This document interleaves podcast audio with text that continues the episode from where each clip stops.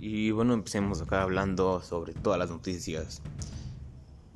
El día de ayer eh, surgió un tema